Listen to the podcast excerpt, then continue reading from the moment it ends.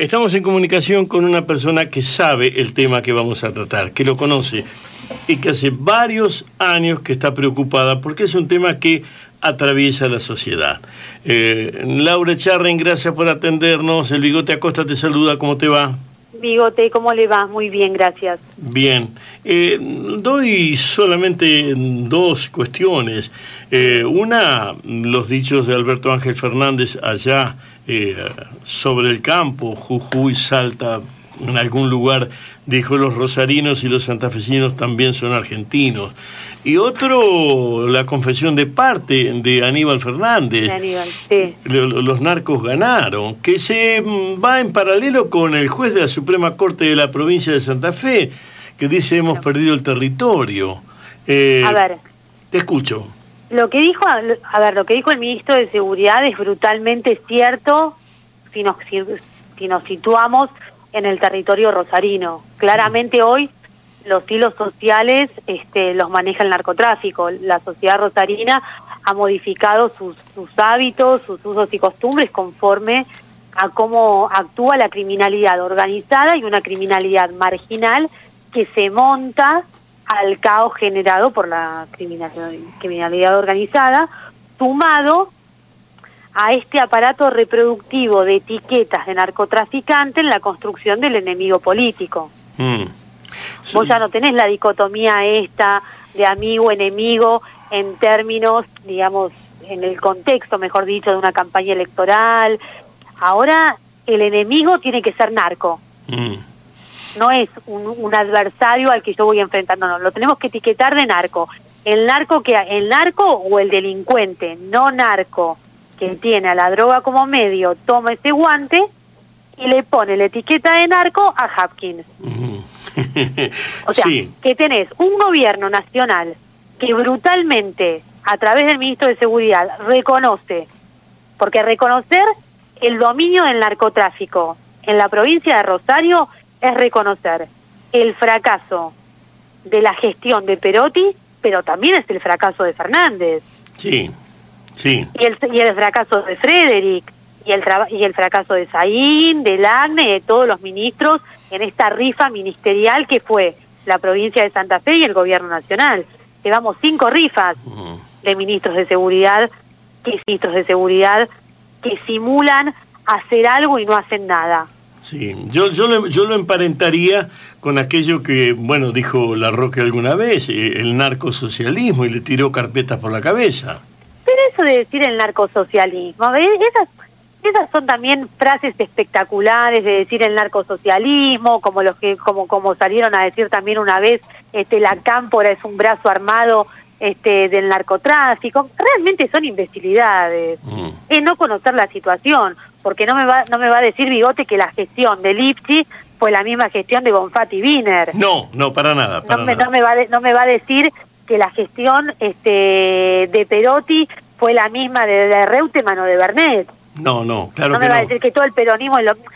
Esas, esas, eso tiene que ver con el efecto, con esa necesidad como salen ahora a decir, bueno, yo si soy presidente voy a mandar 3.000 gendarmes, yo si soy presidente voy a mandar a las Fuerzas Armadas. Y esto no se resuelve con más fuerzas de seguridad, nunca más fuerzas de seguridad representaron más seguridad. Y nunca la seguridad se construye desde los medios de comunicación o las redes sociales. Esto se construye de forma subterránea, porque de forma subterránea es como se construye la criminalidad organizada, de la cual se monta la nueva marginalidad de la cual es víctima Rosario. Eh, eh ampliemos esto de la nueva marginalidad. ¿Qué son los soldaditos? ¿Qué es? No, eso también otra cosa, porque hay gente que habla de seguridad y de narcotráfico con, con, una jactancia estremecedora. Es gente que no sabe diferenciar un punto de venta de droga de un búnker, un búnker de una fortaleza, un sicario de un niño soldado y un niño soldado de un pibe que está drogado y que sale a matar sin un objetivo. La marginalidad es la que se monta en el caos generado por la disputa territorial y la disputa de bandas que hay este legendariamente en Rosario. Mm. Entonces ahora nadie sabe quién mata, nadie sabe quién dejó el mensaje este en este local este de, la familia de, de, la esposa de Messi y demás. Y ahora que, ahora todo, a ver, ¿cuántos muertos lleva eh, Rosario? ¿60, 55, 60? Sí, sí. En lo que va del año. Sí. A ver, esto no es nuevo. Ahora toma otra magnitud porque se trata de la familia de Messi y demás, pero los rosarinos están siendo víctimas de esto desde hace muchísimo tiempo. Sí. No es que hay que bajar a Rosario, no es que el gobernador tiene que ir a Rosario porque se trata de la familia de Messi. Sí, sobre esto, Laura, eh, incorporo un hecho que, como todo hecho, es un punto. Eh, estamos a jueves. El martes para miércoles en un lugar donde estaba pactado y entiendo, tengo la íntima convicción, pactado y pagado el uso de celulares, de droga, además. En los pesados convictos, convictos y resueltos en, su prontuario en Coronda, vino un decomiso, se llevaron celulares, se llevaron drogas, se llevaron dinero, se llevaron todo eh, digámoslo así, el miércoles a la noche estaban desprovistos de todo eso. Yo no, tengo un modo de conectarlo directamente con esto, pero los enojos de, eso, de, esos sujetos suelen terminar eh, con problemas en la sociedad. Bueno, claro, cuando vos, cuando vos das un, un golpe sobre una estructura, claramente que el impacto lo vas a tener, porque la criminalidad organizada, sea en su formato narco u otro tipo de formato, te planta cadáveres Mm. pero no te los planta durante cuatro años. No. El problema es que te los puede plantar al comienzo, como pasó en su momento en la provincia de Buenos Aires, cuando le, cuando le dieron la, bienvenida a Vidal y demás. Cuando vos trabajás o cuando se la dieron también a Puyaro, cuando se la dieron también a Saín. Sí. Lo que pasa es que empezaron a gobernar con la policía en contra. Mm. Vos no podés gobernar, vos no podés decir que son unos patas sucias que no sirven para nada. Sí, no, no, claramente no. Vos tenés que gobernar, o sea, eso va a tener un impacto, claramente. Ahora, cuando, porque a ver, no solamente lee usted Twitter, Instagram, no, leemos nosotros solos, mm. también lo lee la delincuencia. Entonces, si leen a Celia Arena que dice que esto es terrorismo, mm. entonces a ver, Celia Arena no, no entendió, no, no sabe lo que es terrorismo entonces. Entonces, si no sabes lo que es terrorismo, mucho menos vas a ver lo que es narcotráfico. Bueno, parémonos, en este, parémonos en este punto, Laura. Eh, eh, lo que estás diciendo es tan claro que a mí me tan claro que a mí me asusta que quienes por el voto popular nos gobiernan no lo entiendan. Me, me, asusta. Me, no lo entienden, no entienden. Lo que pasa es que se ponen a escribir u ocupan cargos para los que no están formados. Porque no ponen una persona que se haya formado para el Ministerio de Seguridad. A ver, las carteras de, seguridad y de defensa a nivel nacional suelen estar rifadas y en muchas mm. provincias también lo están. Sí. En la, la de seguridad, claramente. Sí. O sea, por eso vemos o sea, lo, que va sucediendo. A ver, este escenario a mí no me sorprende. A ninguno de los que investigamos el tema del narcotráfico, este escenario era previsible, porque la proyección es negativa a nivel nacional y también a nivel provincial. Sí. Ahora, y esto no pasa con la gestión ni de Frederick ni de Aníbal Fernández, y tampoco hubo una pausa en, el, en, la gestión de Bullrich. En la gestión de Bullrich tuviste incautación de marihuana y mm. descubriste que en la frontera Argentina goza de narcotraficantes eh, generosos, tranquilos, que se olvidan la falopa mm. este, para que venga gendarmería o fundamentalmente prefectura, causalmente prefectura, a tomar, entonces después aparecerá ministro con los prefectos y 200 toneladas para sacarte una foto y también con un avión derribado, que dicen que derribaron un avión y no sabían si estaban en San Andrés de Giles, en San Antonio de Areco, y resulta que la avioneta se había, se había caído. o sea, todo eso lo ve el narcotráfico. Entonces, ¿qué te dicen? Este es un ecosistema de irresponsables, inútiles, burros y algunos conniventes. Ah, bueno, en, comprar equipamiento para la frontera sin haber hecho trabajo de campo en la frontera, sí. estamos hablando de, bueno, de otras cosas, ¿no es cierto? Te compra equipamiento cuando sabes cómo es el tejido de tu criminalidad en la frontera. No compras porque sí. No tenés que saber qué hay en la hidrovía. tenés que saber qué pasa en los puertos, qué pasa en la aduana. ¿Para qué quieres una cantidad, para qué quieres dos o tres lanchas de guerra en la hidrovía si lo que necesitas es patrullarla? Eh, bueno, sobre esto otro punto, que es eh, un lugar común de todos los políticos que de Rosario y de la provincia van a Buenos Aires y vuelven diciendo, los meten en la cárcel y la cárcel eh, termina convirtiéndolos en socios. Y mencionan las cárceles de Buenos Aires, eh, las cárceles del país en realidad. ¿Eso cómo es eso? Bueno, lo que pasa es que el servicio... A ver, ¿quién hizo una reforma del servicio penitenciario? Nadie.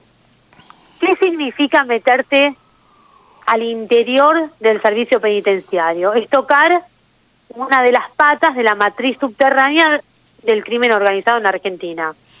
¿Hubo algún gobierno que tenga realmente decisión política de empatarle al narcotráfico? No. Entonces, ¿qué te dicen? No, bueno, vamos a hacer esto, lo otro, vamos a sacar. Este, ustedes pensaron que nosotros íbamos a decir tal o cual cosa. No, mentira. Entonces, ¿qué van? Van por la legalización, van allanando el tema para ver, bueno, hay que legalizar. El, el Estado, el, los gobiernos tienen que administrar no, tampoco. No es así. La legalización no va a mover al narcotráfico de un lugar o del otro, porque hay un montón de consumidores que no quieren estar institucionalizados, no quieren estar en una planilla, no quieren decir que van a plantar o que van a consumir éxtasis, marihuana, cocaína o lo que se le ocurra.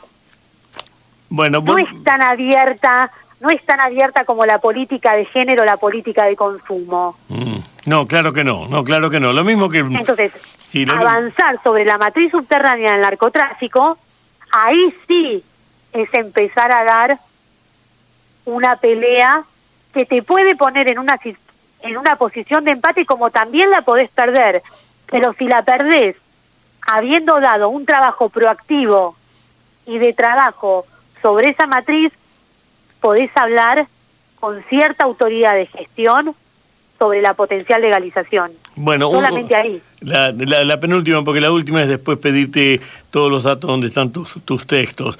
Pero la penúltima, eh, después de la honestidad brutal de Aníbal, ¿qué es lo que viene, qué es lo que convendría hacer? Porque fue una honestidad brutal, correcto. Estamos desnudos y allí salimos a la calle. ¿Qué pasa ahora? irse, Aníbal se tiene que, Aníbal debería irse, de, que Aníbal debería irse del ministerio. Mm. Aníbal debería irse, debería agarrar su agenda y retirarse del ministerio porque está reconociendo también su fracaso, no estuvo a la altura, porque Aníbal entrega a Perotti. Mm. Perotti entrega a Santa Fe a través de Saín. Sí. Saín después se va como asesor de Aníbal y Aníbal entrega a Perotti. Sí. Y en el medio está toda la, y en el medio está la sociedad, en el medio está la, está la gente, de la cual ellos también son parte de la sociedad. Porque no se olvide que también le afanaron las zapatillas al intendente de Santa Fe. Sí, sí. O sea, acá, acá, acá el problema es que hoy cualquiera es blanco. Claro, somos un blanco móvil. Entonces tienen que reconocer, me quedó grande el cargo, claro, pero ¿quién agarra? Mm. Aníbal tiene mucha, mucha letra. Sí habla, habla, habla. Bueno, en tanto hablar, al, al decir eso, para tirarle en realidad, para tirarle a Perotti, pero se termina hundiendo él. Sí. Porque narcotráfico es un delito federal. Narcomenudeo es otra cosa. Que todos descansen y que nadie quiera hacer nada es otra también. Eh, eh, no, no, dije que te iba a despedir. Mentí. Cuando en la no mienta, no mienta que hay muchos que mienten. Eh, cuando cuando eh, Dualde decidió en Provincia de Buenos Aires que el narcomenudeo lo resolviese la policía provincial, ¿abrió abrió un, diablo que no puede atajar, que no pudo atajar no, más? Lo que hizo Dualde fue una, una, una... La idea fue bien pensada, porque en realidad el narcomenudeo, del narcomenudeo se tienen que encargar las policías provinciales, a pesar de que Aníbal Fernández dice que no, que se abrió como eso que dice usted, como un diablo, a pesar de que en su momento Bullrich también lo desalentó y después se dio cuenta que estaba bien, porque hay experiencias positivas en materia de narcomenudeo. Fíjese, este, buenos, buenos trabajos hay en la provincia de Río Negro, eh, la provincia de Córdoba, más allá del estancamiento que tiene en este momento, tuvo este, buenas performances, este, Formosa, eh, la provincia de Jujuy, Salta, que fue el modelo en materia de narcomenudeo, eh, Santiago del Estero que incursiona, o sea, hay ejemplos, la provincia de Buenos Aires que le da el formato a la ley que establece que se establece en la gestión de Dualde, le da formato a la gestión de Vidal. Ah. Porque era solo era solo una ley. Bueno, así le costó también a Vidal y todos los problemas que hubo dentro de y se destapa la estructuralidad de forma más manifiesta a partir del accionar de asuntos internos de la corrupción estructural de la policía. Eh, ¿Dónde se encuentran, eh, Laura, todos los escritos tuyos, todos los textos? ponen mi nombre. Sí, este, Laura, Charren, Laura, Charren, Laura Charren con ET Charren. Este, porque si no, este, no me sacan y mi abuela se enoja. Eh, eh, Laura, como siempre, muy amable. No, por favor, le mando un abrazo. Un beso en la frente, gracias. Igualmente.